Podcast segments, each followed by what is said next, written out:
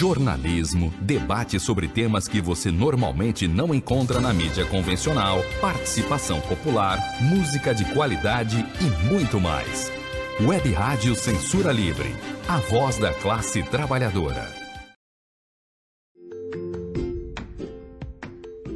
Olá, eu sou Lucília Machado, jornalista e diretora da consultoria Acessar Comunicação, Diversidade e Inclusão. Este é o podcast Acessando Lucília, que você ouve e assiste todas as terças-feiras, a partir das 18 horas, na web rádio Censura Livre, pelos canais do Facebook e do YouTube. Fique com a gente!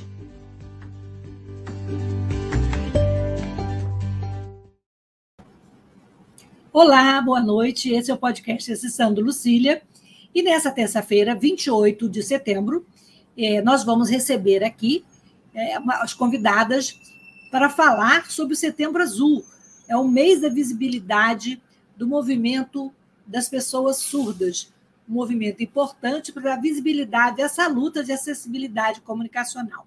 Eu vou me descrever. Eu sou uma mulher branca, de cabelos castanhos escuros, estou com óculos dourado, tenho nariz fino e boca fina. Eu estou no meu quarto, sentada na minha cadeira de rodas, que não aparece aqui no vídeo. Atrás de mim tem uma parede rosa clarinho, um armário branco, uma porta e do lado esquerdo um porta-retrato colorido. E eu tenho a honra de receber hoje aqui. Eu vou, vou chamar as meninas, elas vão se descrever e depois a gente conversa sobre esse assunto tão importante que é a visibilidade é, da Libras, do movimento surdo. É, então, eu vou chamar a Ludmila, a professora Ludmila, que vai se apresentar. A Ludmila é mestre de diversidade e inclusão pela, pela UF, ela é professora, tradutora e de intérprete de Libras, e também responsável pelo curso Libras em Focos. Em Foco, desculpa. E a Ludmila é, trouxe hoje para ajudar nessa tarefa né, de tornar o nosso programa mais acessível, inclusive para as pessoas surdas, que é uma atitude super importante e pontual. É, as alunas, a Laila Rodrigues, né? a Viviane Araújo e a Viviane Raposo. E nós temos a outra convidada, que é a nossa, é a dupla mais importante, não desfazendo das meninas, é a dupla do barulho aqui, que vai falar sobre o importante movimento, que é a professora Tatiana Davis, que também é da Universidade Federal Fluminense, ela é doutora em Linguística pela UF, é mestre de Diversidade e Inclusão, coordenadora do programa de extensão de Libras Linguísticas de Divulgação, Lilindiv, da UF, e vice-coordenadora da Escola de Inclusão. Então, vamos começar pela Ludmila se inscrevendo, depois a gente passa para a Laila. Ok, boa noite a todos. É, como a Lucília apresentou, eu sou a Ludmila Faria, sou professora, tradutora e intérprete, também sou a idealizadora do curso Libras em Foco. É, eu sou uma mulher branca, de cabelos negros, é, meu cabelo está semi-preso, estou usando um óculos rosa e marrom, estou com uma blusa azul e atrás de mim tem uma estante de livros. É, vai ser um prazer estar hoje compartilhando com vocês aí sobre esse setembro, esse marco aí para a comunidade surda, que é o Setembro Azul. Obrigada. Laila, você pode se descrever? Meu nome é Laila Rodrigues, né? sou intérprete de Libras japonês, né? Sou uma mulher negra, um cabelo longo, cacheado. Uso, uso uma blusa preta, né? E estou no fundo branco.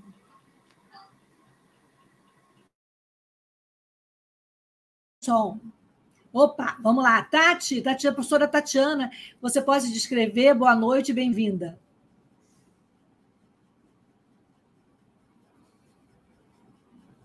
Olá, meu nome é Tatiane Dawes.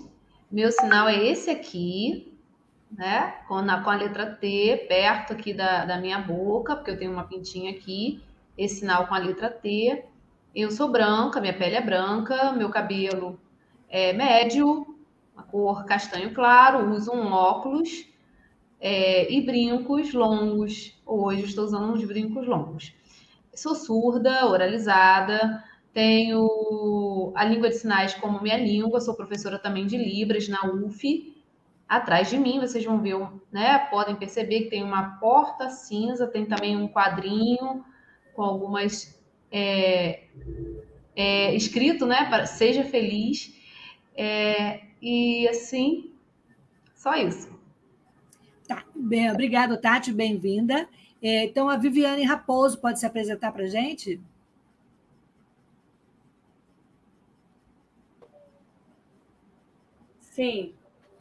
Meu nome é Viviane Raposo. É, sou negra, cabelos cacheados, hoje ele está preso. É, os olhos meio esverdeados. E a parede branca e a blusa preta. Viviane Araújo, bem-vinda. Boa noite, eu sou a Viviane Araújo, sou uma mulher negra, tenho os cabelos cacheados, porém hoje eles estão lisos. É, visto uma blusa azul, uso óculos, atrás de mim tem uma parede clara e eu sou aluna do curso de conversação do Libras em Foco e participo também do projeto Lilindive junto com a professora Tatiana. Obrigada, Viviane. Então, mais uma vez, queria agradecer é, ao curso Libras em Foco, que hoje trouxe a colaboração das meninas aqui, que vão fazer essa parte de Libras e tornar o nosso programa acessível. Então, vamos deixar uma, uma só na tela e vamos revezando as intérpretes, não é isso, gente? Então, vamos começar com a Viviane Raposo, certo? Isso, então vamos lá. É, eu queria perguntar para a Tati, para a Ludmira, qual a importância desse movimento Setembro Azul é, na visibilidade dos surdos? Vamos começar pela, pela Ludmila, pela ordem alfabética? Tá, é... então, eu vou começar aqui, né, Tati? É, é um momento muito importante, né? A gente fala que é um momento que a comunidade surda ela tem um mês aí de muita visibilidade, né? E a gente não pode só também nos limitar a este mês, mas mais do que nunca nós devemos, né, fazer com que esse Setembro Azul seja muito conhecido. É um momento de orgulho surdo, é um momento em que a comunidade surda pode se expressar, é um momento que a comunidade surda desenvolve inúmeros trabalhos de conscientização, de respeito, de divulgação, não só da língua de sinais, como também da sua identidade. Então, é uma oportunidade muito boa que a comunidade surda tem de fazer com que mais pessoas conheçam a língua de sinais e respeitem né, a comunidade surda de uma maneira geral. Tati, e para você, o que, que representa é, essa visibilidade desse mês de setembro, é, trazendo à tona as lutas da comunidade surda?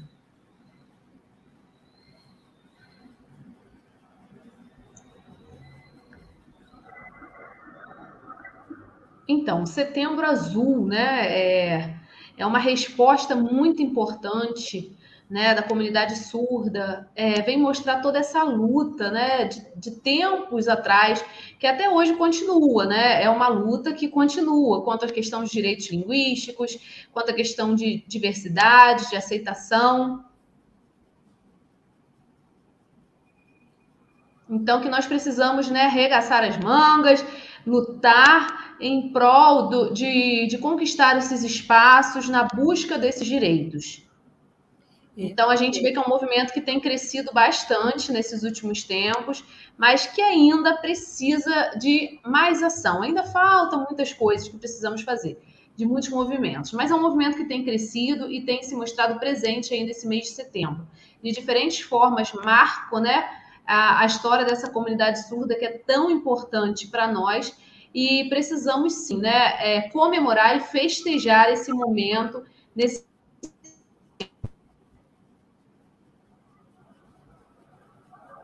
Então, é, é um momento de comemoração e de luta, não podemos esquecer disso.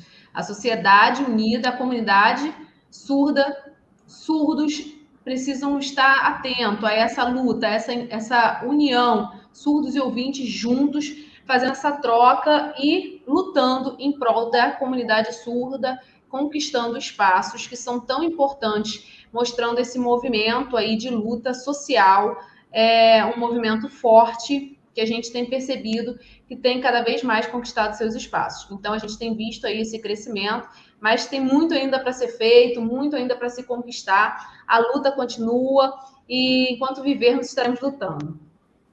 Muito bom. Ludmila, e como a Tati disse, esse tem que ser um movimento permanente. Nós já avançamos muito em várias conquistas. É, na sua opinião, qual foi, foram as principais conquistas é, dessas, dessa última década? Então, é, dessa última década. Ou quem sabe gente... desse século, né, do século XXI, é, para ficar mais é, complementar, né? A gente teve aí algumas aprovações legais né, nesses últimos tempos. É, uma delas foi a lei de inclusão, né, que, querendo ou não, a gente também teve uma conquista para a área da, da questão da, da língua de sinais, da, do respeito à comunidade surda, barreiras comunicacionais, também foram inseridas na lei de inclusão. Mais recentemente tivemos a aprovação da PL, né, que veio a incluir a educação bilíngue aí para a comunidade surda como direito linguístico, né? Ela alterou, né, a nossa lei de diretrizes e bases da educação e isso sem dúvida foram marcos importantíssimos para a comunidade surda que não podem passar despercebidos, que sem dúvidas é, nos remetem, né, a, a momentos de como é que eu posso dizer, de, de avanço, né? Por mais que a gente perceba que ainda tem muito para se fazer, nós ainda podemos perceber que, que o caminho é longo, mas estamos avançando, né? E, e essas legislações, né, a aprovação dessas legislações, elas vêm fortalecendo todo esse processo, né? A questão do tradutor intérprete de Libras em diversos espaços, né? A entrada dos surdos nas universidades, a gente pode ver como um avanço, né? A questão de, de surdos tomando posições hoje, né, em diferentes cargos públicos e privados, né, cargos importantes. Hoje nós temos aqui a Tatiana, uma doutora, né, e quantos surdos, né, já, nesse período aí já já estão conseguindo alcançar, né, é, diplomas e cargos tão importantes que há um tempo atrás não era possível, né, por falta de acessibilidade, por falta de, é, na verdade, por não que, por não quebrar barreiras, né, comunicacionais. Então esses são alguns avanços aí que a gente pode contemplar e lembrar para estar tá falando hoje com vocês. Tatiana, a Ludmila falou muito bem dos avanços e até citou o seu nome é, como um exemplo, chegando a ser doutora, porque temos poucos doutores surdos ainda no Brasil, né?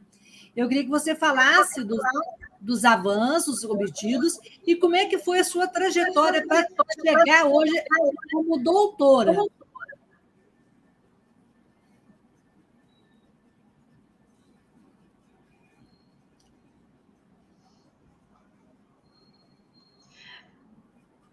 É, até chegar, né? Esse doutorado tem uma semana, né, que eu defendi, faz uma semana hoje da minha defesa e foi um momento de muita felicidade. Então, é, relembrando um, pouquinho esse processo, né? Realmente não foi nada fácil, tive inúmeras barreiras, sim, mas lá atrás é, era bem pior, né? A gente não tinha é, é, a gente não tinha essas leis que garantiam a questão da língua de sinais, não tínhamos intérpretes, não tínhamos nada disso, né? E eu não tinha esses direitos garantidos. Então, eu estudava em escolas, né, é, classes regulares, cresci estudando com alunos ouvintes, mas sem acessibilidade, sem nenhum tipo de inclusão, né, nenhum tipo de adaptação, nada disso. Então, eu enfrentei essas dificuldades, essas barreiras e consegui vencer, né, com o apoio da minha família e eu fui conquistando esses espaços depois, né, com professores particulares que me ensinavam em contraturnos, em horários, e também a minha vida acadêmica não foi nada fácil, né? A minha trajetória acadêmica foi uma trajetória de luta, né? A questão de faculdade, de entrar no curso de, de pedagogia, de, de ter que, né, realizar inúmeras leituras com palavras que eu não conhecia por ser né, a língua portuguesa. Foram lutas que eu consegui, né, com muito suor, muita determinação, conquistar. Mas né, é, é isso aí, a nossa mente, a nossa consciência, ela vai mudando, a gente vai criando maturidade, a gente vai crescendo, a gente vai lendo e a gente vai aprendendo e é, cada vez mais a gente vai achando aquele processo mais fácil, mais tranquilo, porque a gente vai ganhando, vai amadurecendo nesse processo, nessa caminhada de luta. Depois eu fui ingressar numa pós, para mim já era muito mais tranquilo, um processo mais fácil, porque eu já estava acostumada com aqueles termos acadêmicos, com os vocabulários que, que eu tinha acesso. Então, depois no mestrado, fui, é, foi, foi a primeira vez né, que eu tive o tradutor intérprete de livros comigo presente. A Ludmilla era a minha colega de classe do mestrado, a gente fez juntas. E ela não era a minha intérprete nesse, nesse período, não. Ela era a minha colega de, de turma, minha amiga, e a gente passou junto esse período. E, e, eu tive muito, muito apoio nesse mestrado, então eu consegui né, avançar muito mais fácil. E no doutorado, outras barreiras eu precisei enfrentar, né? Por conta dos estudos, eu não tinha o tradutor intérprete de Libras nessa pós-graduação que eu fiz. É, e eu precisava né, de, de muitas coisas. É, a UF ela teve essa barreira de não ter um profissional disponível, né? E, mas eu já tinha outras experiências, e então eu realizava as leituras com muito esforço, eu fui lutando e conquistando esses espaços. E hoje eu estou aí, né, é, junto com amigos, fazendo essas trocas. E aí a questão de, da, da linguística, né? A gente vai vendo quantos amigos que a gente faz nesse processo, essa caminhada. E aí a gente vai ganhando essa maturidade, crescendo, né, conquistando, avançando.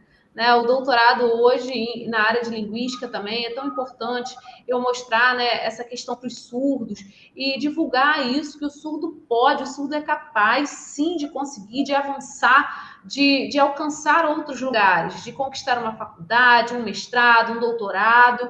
Sim, é possível, vocês podem conseguir porque essa trajetória passada de, né, questão de poucos vocabulários, falta de conhecimento, isso tudo era muito difícil. E depois de tanto realizar leituras, de tanto estudar, isso foi fazendo com que o processo fosse mais fácil. E muitas outras pessoas me ajudavam, e, eu fui caminhando, lutando por esses direitos. Depois eu fui conquistando também essa acessibilidade com o apoio dos intérpretes.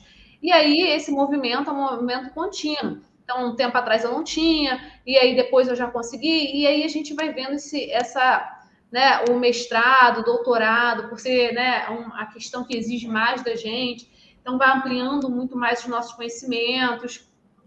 E também é muito importante para o surdo essa luta, né? E para mim, como surda, estar ocupando esse espaço, eu, Tatiane, eu conquistei, eu venci. Então, isso para mim é muito importante. Né? Então, eu posso acreditar em mim, eu acredito em todos os outros surdos, eles também podem vencer, podem ingressar no doutorado, no mestrado. Os surdos, eles têm os mesmos direitos que os ouvintes, eles têm as mesmas capacidades. A gente não é inferior, a gente não é superior, a gente é igual. A gente pode conseguir assim, então, quanto eles. Né? E essa luta social de inclusão é um processo né? que precisa continuar. Muito bom. E, Ludmila, ela falou dos desafios, e a gente tem muitas barreiras ainda, como a Tati falou, é, até para conseguir intérpretes. E a educação bilíngue, que foi implantada, digamos, há pouco tempo, né, em comparação com, com essa trajetória da Tati, o que é educação bilíngue? Qual a diferença que ela faz na vida da pessoa surda? É, então, há, muito, há muito, muita discussão, muito desconhecimento né, sobre a questão da, da, da educação bilíngue. Quando a gente fala de educação bilíngue, principalmente voltado para a pessoa surda, é oportunizar que os surdos eles sejam os protagonistas de sua própria aprendizagem, né? É quando todo o processo educativo é ofertado na sua primeira língua. Então, a gente não está aqui falando mais de um mediador, a gente está falando de uma aprendizagem direta com falantes de uma mesma língua, pensada estruturada para atingir aquele público que é o surdo, que tem uma língua visual gestual completamente diferente de um público ouvinte que aprende pela audição e pela oralidade. Então, a gente, quando vê uma educação bilíngue, a gente olha o sujeito surdo com as suas especificidades, com as suas características né? E agora a gente, né, a Tati até complementou ali, está na IDB, é um direito, então é, hoje a gente já pode. Muitas pessoas falam assim: ah, mas eu moro no interior, como é que eu vou ter uma, uma escola bilíngue para cinco alunos? Não, agora a gente tem a oportunidade de ter uma classe bilíngue dentro dessa escola. Então, os surdos vão aprender com os seus pares, com os profissionais capacitados para ensinar em sua língua, um planejamento todo voltado para uma língua visual, onde que a gente vai levar em consideração esse sujeito surdo com capacidade, é o que a Tatiane, a Tatiana falou, né? Por muitos anos o surdo ele foi visto como um déficit, como com necessidade de, de, de, de ser é, com um olhar clínico, né, de que é necessário ser implantado, necessário usar próteses para que ele pudesse se igualar a esse padrão ouvinitista, né, esse padrão ouvinte. Então, a oportunidade agora que nós temos com a educação bilíngue é tratar o sujeito surdo como um sujeito único, é, de uma língua, de uma identidade, em que ele vai ser o protagonista. Ele não vai estar naquele espaço sendo incluído, né? A inclusão, eu falo, eu sempre falo, a inclusão é muito bonita e se ela acontecesse da forma como ela é prevista na legislação, ela seria muito competente e muito eficaz para o que ela se propõe. Porém, a gente viu, né, ao longo desses anos, né, que, que ela não tem dado certo, né? O número de evasão de surdos continua, a gente vê que muitos surdos encontram defasagens na aprendizagem, mas isso tudo porque o processo ele não foi feito da forma correta, né? A gente tem escolas que não oferecem uma educação inclusiva real, né? Então esse surdo ele é invisível naquele espaço escolar. A gente não tem, vou esperar só trocar o intérprete aqui a gente não tem um profissional que vai atuar com esse surdo. Esse surdo ele não tem outros pares linguísticos para estar tá ali interagindo junto com ele. Então isso tudo contribuiu para que a luta do bilinguismo, né, a luta por essa educação visual, essa educação que levasse em conta as características do surdo, chegasse a ser aprovada e hoje fazer parte aí da nossa LDB. Então isso foi um avanço maravilhoso para a comunidade surda. E, Tatiana, você quer complementar alguma coisa em relação aos avanços em relação ao ensino bilíngue, educação bilíngue?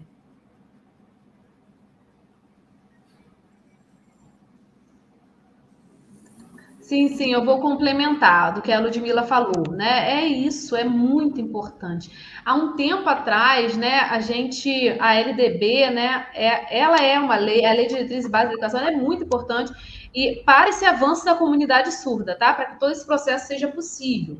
Então, ela vai abrir né, esse horizonte, né, ofertando mais escolas bilíngues, é, mais espaços né, que garantam esse direito bilíngue. Eu, por exemplo, eu, a Tatiana, eu cresci num espaço e fui oralizada. Né? Eu, eu, eu, a minha L1, né, minha primeira língua é o português. Com 19 anos, então, eu aprendi a língua de sinais. Hoje eu tenho, né? É, eu sou uma profissional bilíngue, né? Mas há tempos atrás eu eu fui ensinada, eu não tinha essa questão do bilinguismo. Então, olha só quanto avanço, olha quanta oportunidade, olha que momento especial para a educação das crianças surdas, né? A valorização da sua língua, um direito que precisa ser respeitado do surdo. Quantos avanços, né? Que a sociedade é, pode ter com respeito à língua, né? essa diversidade né? de pessoas dentro do espaço.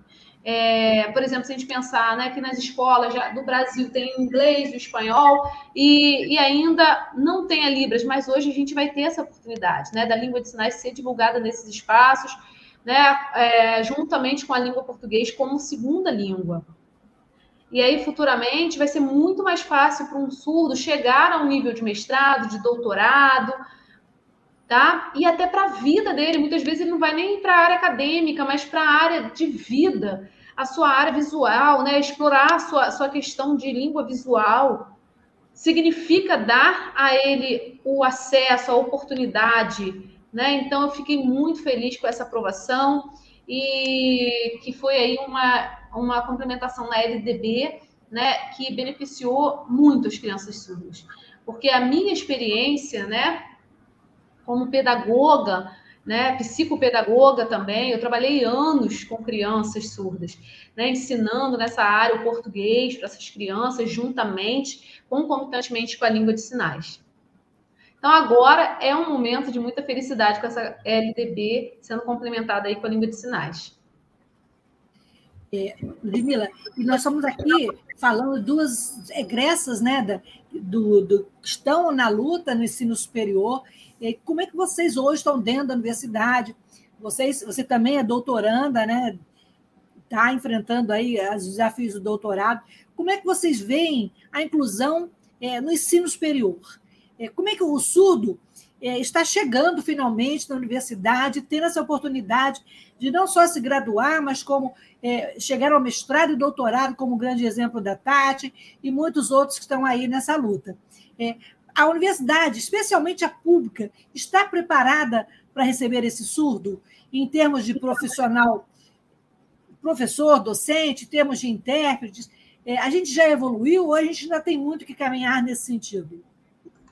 É, é, eu acho que a gente nunca vai estar pronto para receber, né, não só os surdos, mas os deficientes de, de uma forma geral, enquanto a gente não mudar né, essa questão atitudinal, né? Quando a gente não mudar uh, e quebrar paradigmas que ainda existem dentro da, das academias, que a gente ainda percebe na sociedade. Então, falando especificamente da, das pessoas surdas, a gente não está preparado, a gente não tem profissional ainda preparado para ocupar esses espaços. A gente tem dificuldades inúmeras, né? A gente agora está com ensino remoto, a gente foi surpreendido aí com a chegada de vários surdos na universidade e, infelizmente, a gente não estava pronto para atendê-los. E, e, e, infelizmente, a gente ainda tem aquela questão de espera chegar para a gente ver o que faz. E aí os primeiros que chegam são sempre os mais prejudicados, são aqueles que vão desbravando aí os caminhos, é, ultrapassando os limites impostos, porque realmente é necessário às vezes que chegue aquele surdo naquele espaço para que toda aquela comunidade, para que toda aquele, aquela turma, aquela, aquele colegiado de professores mude a sua perspectiva e pensamento. A, a gente, por falar sempre disso, eu sempre fico me questionando se eu não estou sendo muito repetitiva. Às vezes em palestras, né? E às vezes a gente faz algumas lives e eu fico me questionando, poxa, parece que eu estou repetindo sempre a mesma coisa.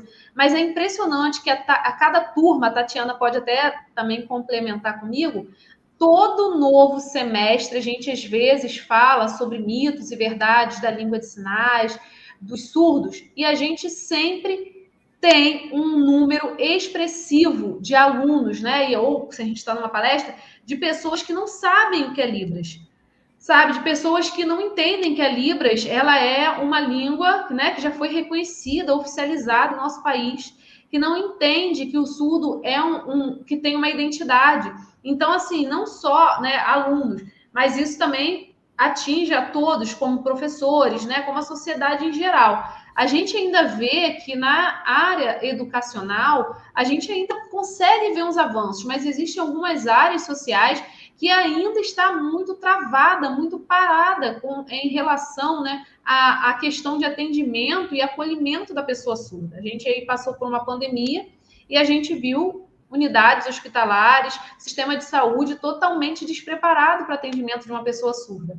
Né? Hoje, se a gente falar de um judiciário, a gente vê um judiciário despreparado, não está acessível à pessoa surda. E aí, dentre outros lugares, né, a gente fala assim, às vezes é num clube, é numa igreja, é na padaria que você vai precisar comprar o pão de todo dia, o surdo ele vai encontrar essa barreira. Então, infelizmente, não é diferente na universidade. Os surdos ainda, tanto as públicas quanto as universidades particulares, têm encontrado muitas barreiras por falta de profissionalismo por parte, às vezes, de professores, coordenadores, que não sabem lidar com o novo, ou por falta mesmo de acessibilidade, como a Tatiana falou, que foi um desafio que ela enfrentou por não ter profissional é, número de profissionais suficientes para atendimento. E eu falo, né? As meninas aí são do meu curso, do Libras em Foco, é uma profissão do futuro. A língua de sinais é a, a, a, o intérprete de Libras é o profissional do futuro.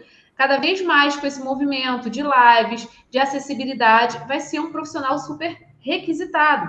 E infelizmente a gente vê que as pessoas não pensam no profissional e aí, quando vai fazer o evento, e agora? Eu não separei a verba profissional, né? Todo mundo reserva verba para tudo. Reserva verba para o café, para filmagem, para foto, né? Quando tem. Mas para o profissional interno de livros, a pessoa nem sabia que precisava ter, e aí gera essa barreira. Então, assim, é, é, é nesse caminho. Pode complementar, Tati. Antes da Tati complementar, a gente vai ter que fazer um intervalinho rápido de 30 segundos é, para falar um pouquinho da rádio. Essa rádio é uma rádio alternativa, sem fins lucrativos, e é a voz do trabalhador. Então, a gente vai passar rapidinho aí. É, a produção hoje está com Dirley, e ele vai passar para a gente aí, e a gente volta rapidinho. A Tati complementa e fala também quais os desafios que ela sofreu, sofreu, que eu digo, na academia, né? Se ela sofreu preconceito e como é que foi isso tudo também, tá bom? A gente volta já. Jornalismo, debate sobre temas que você normalmente não encontra na mídia convencional, participação popular, música de qualidade e muito mais. Web Rádio Censura Livre, a voz da classe trabalhadora. Para manter o projeto da Web Rádio Censura Livre de uma mídia alternativa, buscamos apoio financeiro mensal ou doações regulares dos ouvintes, de amigos e parceiros já que não recebemos recursos de grandes empresas, políticos ou partidos. Seja um apoiador regular e ouça o agradecimento no ar durante as edições dos nossos programas. Sua ajuda é muito importante para nós. Enviamos prestação de contas mensal aos nossos apoiadores. Temos uma vaquinha virtual permanente. Anote o endereço virtual apoia.se barra CL Web Rádio. apoia.se barra CL Web Rádio. Saiba mais sobre a emissora no WhatsApp 21 96553 8908.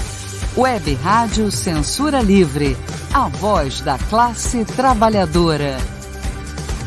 Acompanhe a programação da Web Rádio Censura Livre no site www.clwebradio.com, no aplicativo exclusivo para ouvir rádio no celular, tablet e Smart TV.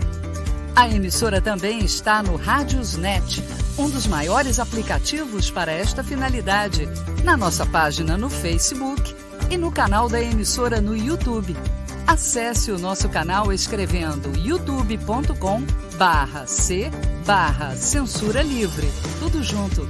Inscreva-se no canal e acione o sininho para receber as notificações de novos vídeos. Web Rádio Censura Livre. A voz da classe trabalhadora. Bom, voltamos então aqui com as queridas professoras Tatiana Davis, Ludmila Faria e os inter, as, as meninas que estão ajudando aqui na acessibilidade em Libras, a Laila Rodrigues e as Vivianes Araújo Porto, que são alunos do curso em Foco, que hoje gentilmente é, está colaborando aqui com o programa Sessão do Lucília. Tati, então eu queria que você falasse aí como é que está sendo esse desafio de incluir o surdo no ensino superior, enquanto, como você vê, enquanto aluna, enquanto profissional, é, como você foi recebida, por exemplo, pelos seus colegas, né? E como eles, o olhar, eles, o olhar, existe aquela barreira original de olhar o surdo como uma pessoa mais do que diferente?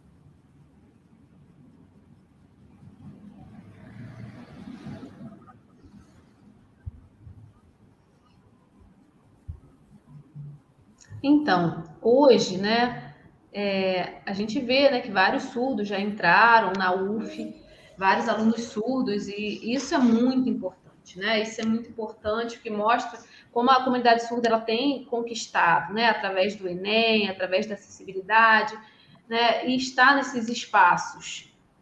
Por isso, né, então, esse número tem, tem crescido bastante. E não é só na UF, tá? A gente está falando aí de, das universidades em geral, do Brasil e é um movimento muito importante, né? Da acessibilidade, de, de ocupação de espaço, de luta social, de trabalho, né? Que vai refletir em diversas coisas.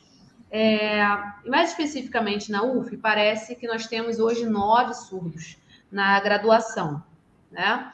É, parece que são nove surdos e, e eu conheço alguns deles que estão hoje lá e eles têm conquistado, têm avançado, só que a dificuldade maior é normal, né? Que a gente encontra é quanto a, essa questão dos professores, é, que nunca trabalharam com surdo, a questão de adaptação, às vezes, de uma atividade, de material, a necessidade de uso de imagem, de visual.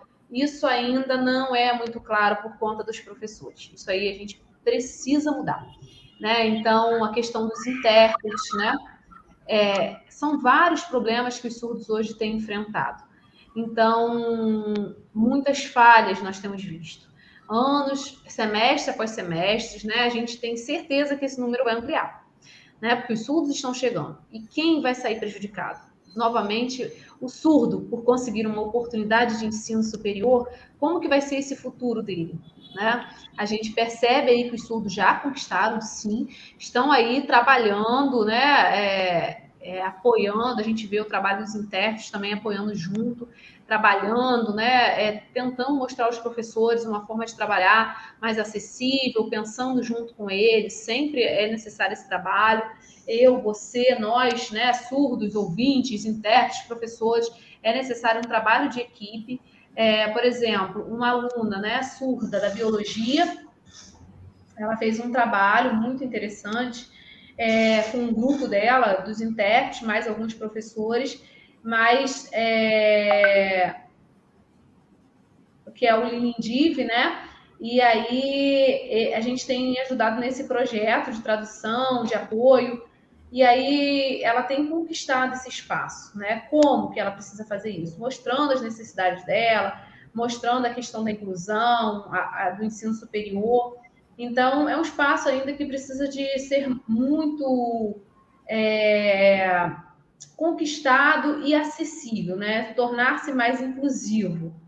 A gente percebe essa capacidade, né? A questão dos professores no ensino, né? Mas ainda falta mostrar e, e, e, e, apoiar para que esse surdo avance. Né? A gente vê muitos surdos na UF fazendo diversos cursos, são cursos variados, né? Matemática, engenharia, arquitetura, biologia. Então, são cursos variadíssimos, maravilhoso, ótimo. Sabe por quê? Lá antigamente, no passado, muitos surdos só tinham opção do ou pedagogia ou letras livres, ou pedagogia bilíngue. Agora não, agora os surdos eles entram onde eles quiserem, eles escolhem a graduação que eles têm vontade, o que, que eles querem fazer, o que, que eles sonham, qual é o interesse deles, e aí então eles vêm para esse curso. É, tem o surdo fazendo medicina, né? Isso, gente, é sensacional, é maravilhoso.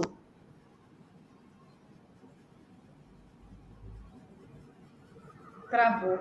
Assim, é, então, assim, essa questão de língua visual, a necessidade de, de se falar, de se mostrar a língua de sinais, é o papel também do intérprete dentro desse contexto universitário, tudo isso é muito importante e precisamos falar, tá? Principalmente dentro das universidades, mostrar. Então, a UF, né, hoje, né, tem avançado muito nessas questões de inclusão e é importante esse apoio, sempre é importante para o aluno, para o surdo, dentro desse contexto universitário. É só contar uma experiência rápida. É, há poucos dias eu recebi um telefonema é, do, do professor da enfermagem que tem um surdo fazendo enfermagem lá em Rio das Ostras. E aí ele estava perguntando que o aluno foi na matéria dele, na hora da prova escrita, ele não foi bem. E ele estava preocupado. Tati, quer falar alguma coisa? Tá. Ele estava preocupado que esse aluno, né, ele era um bom aluno, um aluno atento, mas na hora da produção escrita, ele não rendeu. E se ele poderia dar uma avaliação para ele diferenciada, se ele estaria sendo antiético. E aí eu falei, não, de maneira nenhuma. É essa inclusão, é, é adaptar a universidade, o professor, se adaptar à realidade do aluno surdo. Mas assim, ainda existe muita desinformação para o professor em relação às possibilidades que ele tem para trabalhar com o aluno surdo. Não é isso, Ludmila? Sim, muita dificuldade mesmo é, é, é, ainda é novidade né, para os profissionais a questão dos surdos chegando e conquistando esses espaços. Infelizmente, alguns não gostam, né? Porque dá um pouquinho de trabalho, ter que usar, talvez, em todas as aulas, slides, ter que passar com antecedência o material para os intérpretes, é, ter que fazer uma aula mais adaptada. E, e, infelizmente, né, por conta de outros compromissos, às vezes isso não fica possível. Então, quando ele percebe que tem um surdo ali, ele já não fica tão feliz, porque ele vai ter que mudar toda a forma de ensinar.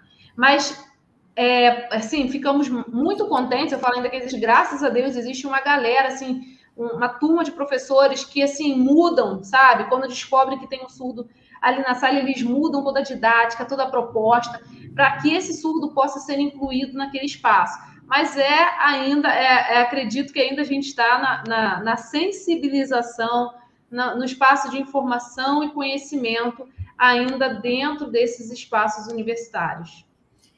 É isso mesmo, Tati. A, a gente ainda enfrenta é, tanta barreira, as tantas barreiras assim. Como é que a gente pode quebrar essas barreiras e mudar essa realidade para que o surdo seja melhor incluído, ou então incluído com todos os seus direitos?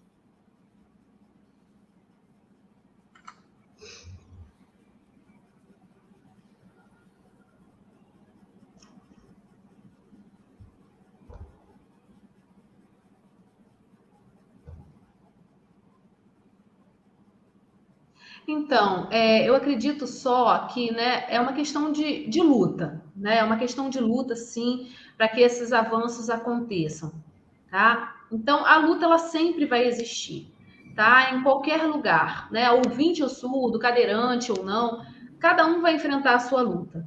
Então, é, a ideia é que lutem por seus direitos, mostrem seus direitos, né? E busquem fazer com que que tanto surdos e ouvintes possam ser tratados de forma iguais.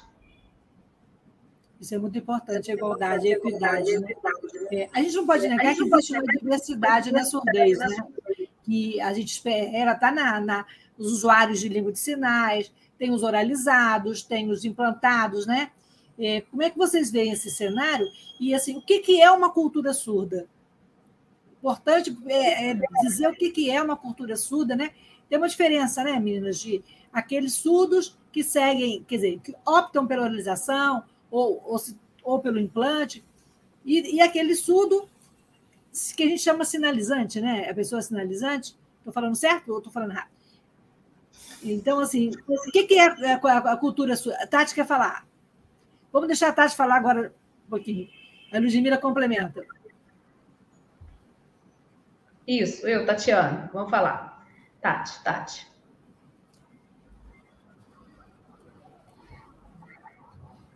Então, nascer surdo não é uma escolha, né?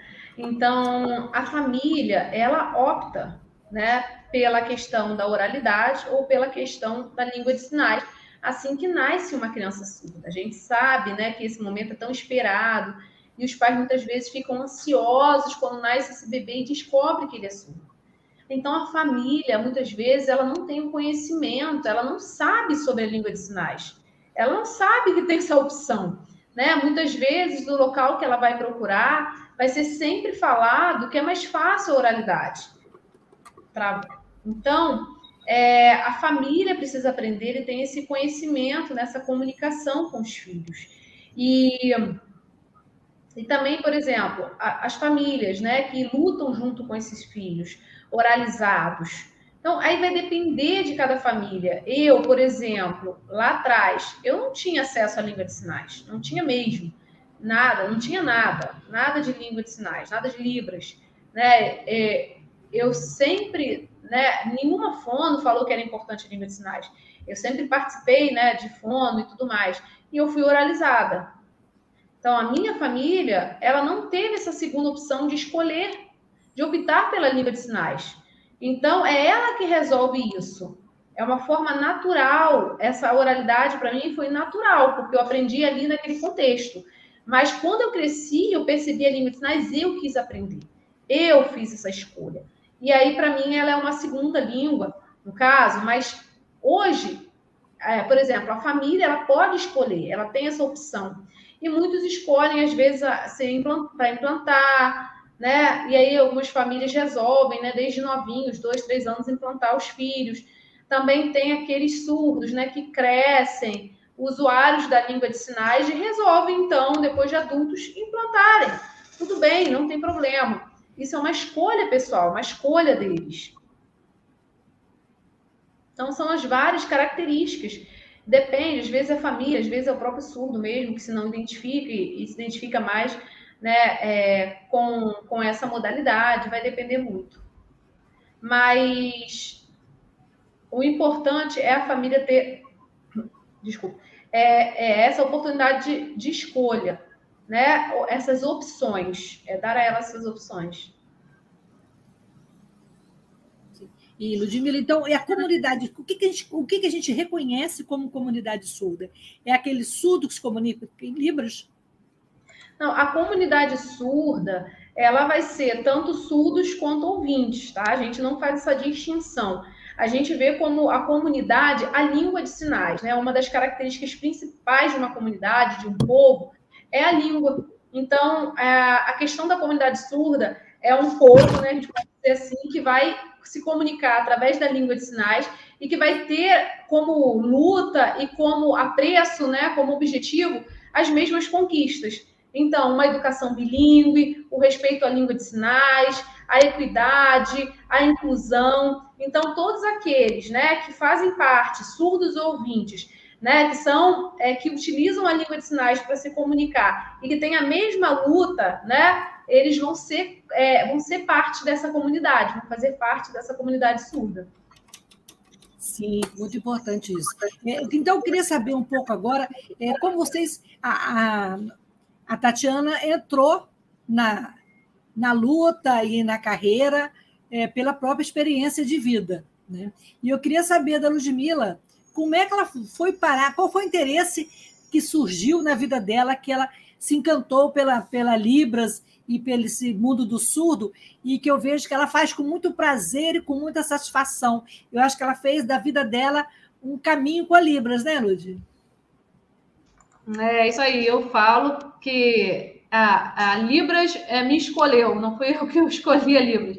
E, e essa escolha né, se deu há, há muito tempo atrás. Eu falo que eu era uma pessoa muito tímida, né? E na minha igreja sempre teve um trabalho com surdos, eu sou da Igreja Batista, e a gente, né, é, existem já vários estudos, né, de, dos movimentos religiosos, da importância, né, que eles dão, e essa questão, né, de, eu falo que é levar Jesus para todos, a gente inclui todo mundo, e os surdos não poderiam ficar de fora, né, e, e um desses trabalhos, né, de, de levar esse amor, né, levar a mensagem, a, a, gente sempre fez esse trabalho. Então, eu vendo aquele movimento de tradutor, de intérprete de Libras, eu, eu me senti muito atraída, né? E eu, nesse processo, eu ouvi muitos nãos, né? Muitas pessoas falando que eu era muito tímida, que eu não, não, não ia dar certo com a Libras, que a Libras não era para mim. Mas eu falo também com muito orgulho que eu tive uma professora que eu tento ser igual para os meus alunos, que ela sempre me incentivava, né? Com toda a minha vergonha, ela falava: não, você vai fazer, erra, mas faz, vai tentando, vai tentando. E, e nesse caminho todo, né, de formação, de busca pela língua de sinais, de, de estar junto com a comunidade surda, lutando, né, buscando esse direito, essa acessibilidade, é, eu fui né, mudando e, e, aprendendo né, junto com eles, né, aprendendo é, como é, é encantadora né, essa língua de sinais e como é importante é, o nosso papel como ouvinte, não como ajudador. Eu sempre falo com as meninas. A gente não ajuda ninguém. Eu não estou aqui para ajudar. Ah, eu, eu, sou muito boazinha, estou aqui para, para falar é, na língua de sinais que eu quero ajudar o surdo. Não. Eu só estou cumprindo o meu papel como profissional, como alguém que, que respeita o surdo, como alguém que quer que ele tenha os mesmos direitos que eu tenho, que ele tenha as mes a mesma oportunidade que eu tenho. Então, eu estou fazendo um papel profissional. E a gente não pode esquecer que esse papel também profissional é um papel atitudinal, porque é olhar o outro com empatia, né? É imaginar, eu, né, você falou que eu estou fazendo aí o doutorado, eu fico pensando nas minhas dificuldades, nas minhas angústias, e quando eu paro para pensar lá na vida da Tati, tudo que ela passou, sabe, para chegar, é... e assim, a gente não pode nem olhar né, o surdo assim como um super-herói, ela não é por que, que a gente não promoveu mais por ela, sabe? Por que, que ela teve que passar por isso tudo? E o que, que a gente pode fazer hoje para que outras pessoas né, que venham a chegar igual a ela não tenham os mesmos é, prejuízos, é, o dobro da luta que eu tive, que eu estou tendo para conquistar. Então, eu falo que a Bíblia me chamou porque realmente, né, depois de muito não, de muito você não vai conseguir, eu acredito que né, é, a Libras, ela me alcançou, ela me conquistou. Eu fui buscar, fui atrás dos estudos, dos ensinos, mas eu vi que tinha algo muito maior né, com a língua de sinais, que é, que é esse respeito, que é esse amor, né? Eu falo que eu faço com muito amor. Eu tenho outras formações profissionais, né? Quem me conhece sabe, mas é a área que eu mais amo, é, é ser professora, é, é, transmitir essa questão da língua de sinais aí para todos aqueles que têm esse desejo e têm essa vontade. Muito bom. E, Tati, então vamos falar um pouquinho dos seus projetos na área de livros. Você tem um laboratório, Li, e você também agora é vice-diretora da Escola de Extensão, da Escola de Inclusão da UF. Eu queria que vocês falassem desses projetos e da importância deles para a comunidade que da UF e fora da UF, né? Que é a escola de inclusão, ela atrai também é, as pessoas da rede, professores que vêm né, se qualificar dentro da universidade.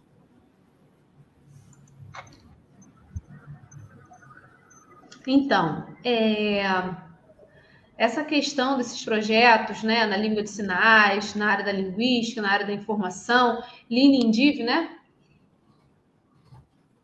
É, Lilindiv, Lilindiv, é, né, é o termo mais que a gente usa menor, é uma proposta de levar, de divulgar a língua de sinais, a Libras, né, especificamente. Não é só a Libras, tá? A gente também fala da questão, por exemplo, de materiais didáticos, é, por exemplo, é, artigos, desenvolver artigos na área de conhecimento da Libras. Hoje, por exemplo, um site, uma plataforma acadêmica, a gente já tem na universidade, que é uma plataforma própria, institucionalizada de divulgações de sinais acadêmicos. Então, hoje nós temos mais ou menos 500 sinais já né, alimentados na plataforma né? A gente está caminhando, está produzindo. E aí a gente já tem alguns sinais na área da biologia, tem também outros sinais, né, na área, no contexto né, do coronavírus. E cada, cada aluno, né, que entra no curso escolhe, né, um tema específico, qual é a vontade que ele tem de pesquisar, né, o grupo de pesquisa. E aí a gente faz essa coleta de materiais, a gente discute, a gente filma, a gente alimenta essa plataforma, né, própria da instituição, né, própria da UF, e a gente também tem um outro projeto que trabalha junto com a Ludmilla, que é um trabalho, né, com os alunos da medicina, que é a divulgação, que é a criação de uma cartilha digital bilíngue, em que a gente vai falar sobre o primeiro atendimento com profissionais da saúde, na área da saúde. Então, a gente tem criado esse projeto juntas, desenvolvido, né? Onde a pessoa surda ela vai estar nesse primeiro contato, a gente vê a dificuldade de comunicação, então a gente tem organizado aí um material bem bacana, digital, bilíngue, para que essa comunidade na área da saúde também receba esse material didático, esse, com esse foco né, da, da divulgação, né? E aí a gente vê nessa né, questão tecnologia quanto que ela tem sido estimulada e quanto que ela é importante é, mas principalmente né, esse conhecimento na área da Libras, né, os principais projetos que eu tenho desenvolvido. É, por exemplo, sinais na área da artes, na área do meio ambiente, né? Na área do meio ambiente, a gente tem coletado sinais na área do meio ambiente, a gente vai divulgá-los em breve. Vai ser um novo projeto aí que a gente está dentro dessa área da biologia também, junto com a Libras. É novo e precisa ser feito. A gente está, está criando, está divulgando, e esses sinais estão sendo produzidos aí também com respeito ao meio ambiente. Né? E a gente vai colocar nessa, na plataforma aí da UF Acadêmica para que vocês tenham acesso a esses sinais, né? Em diferentes áreas do conhecimento. Então, futuramente, a gente vai cada vez mais crescendo e ampliando. Né? São propostas, são projetos que a gente tem pesquisado, desenvolvido, coletado, é, pensado, refletido, discutido, que é muito importante na língua de sinais. Né? Para a formação, então, dos alunos da academia, isso é muito importante. Então, futuramente, a gente vai ver, né? eu, por exemplo, eu, Tatiana, já sou formada, já sou professora, mas eu trabalho em sala de aula com alunos surdos, né, que vão chegar. E aí, como esses alunos estão chegando em outros espaços que não tem comunicação, como isso tem acontecido? E aí falta língua de sinais, falta vocabulário, vocabulário básico na comunicação. Como que a gente pode fazer para melhorar isso? Como isso vai ser feito? Então, como que vai ser produzido esses materiais para que esses alunos surdos possam ter acesso melhor? Né? Então, muito já tem sido feito né, no LINDIP, e a gente quer estimular e quer produzir cada vez mais com os alunos dentro da academia. E também para benefício não só dentro da UF, mas fora da UF, né? Para que mais pessoas também que queiram fazer parte do projeto possam vir e contribuir com isso. Também eu tenho dado apoio na escola de inclusão, né? É um trabalho especial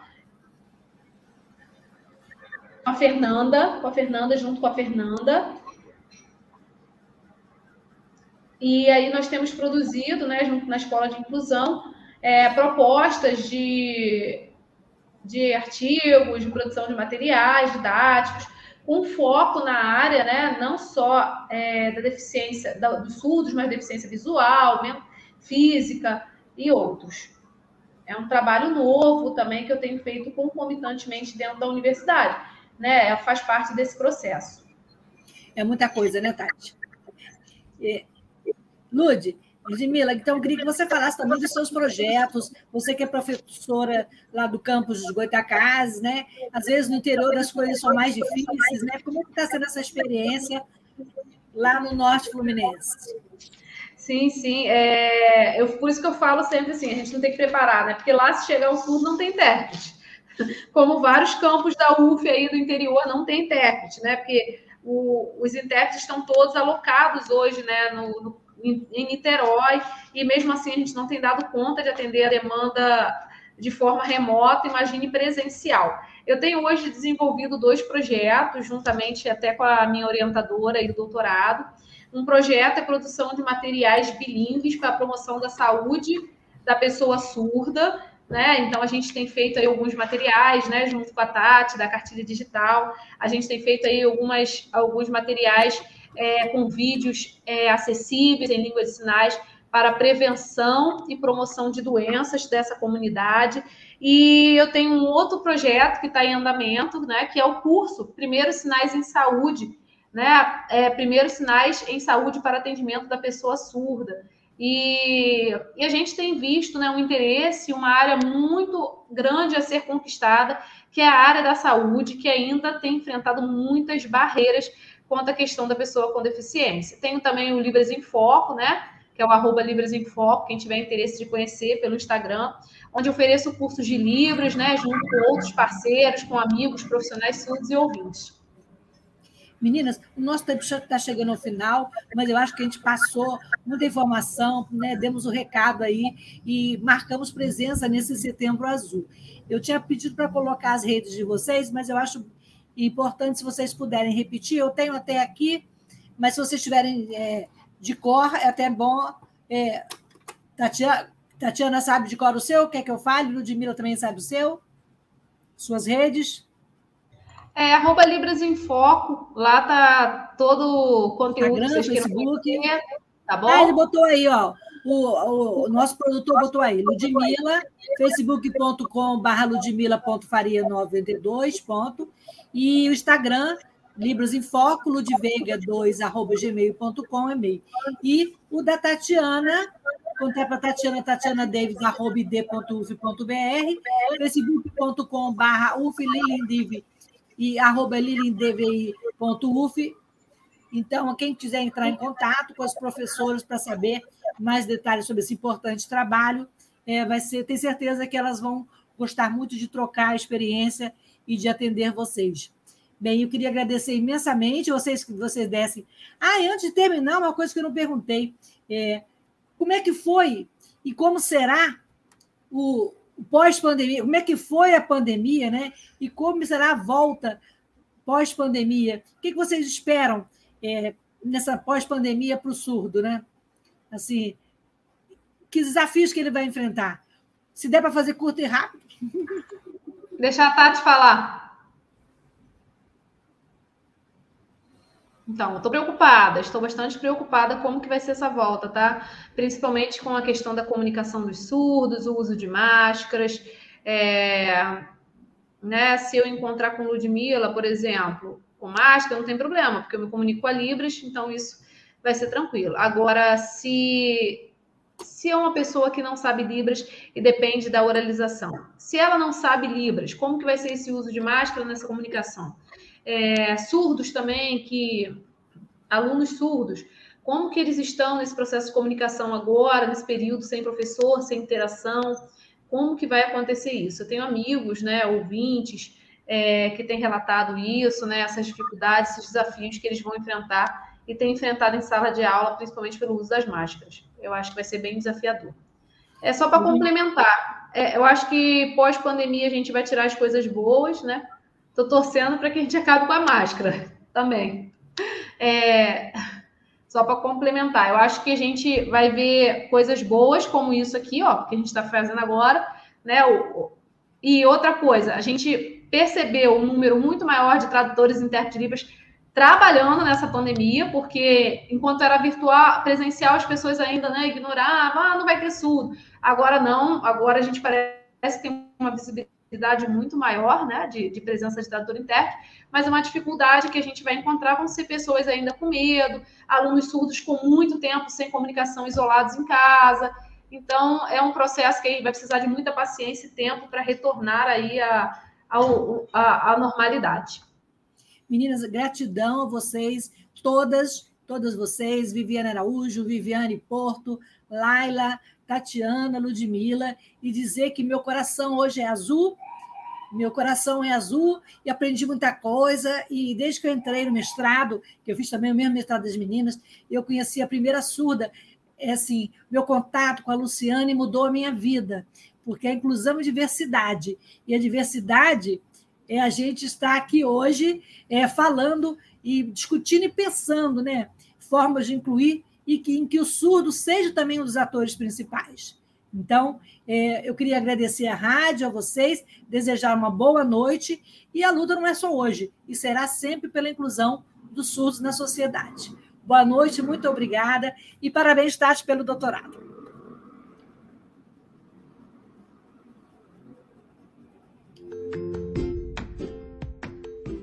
Olá, eu sou Lucília Machado, jornalista e diretora da consultoria Cessar Comunicação, Diversidade e Inclusão.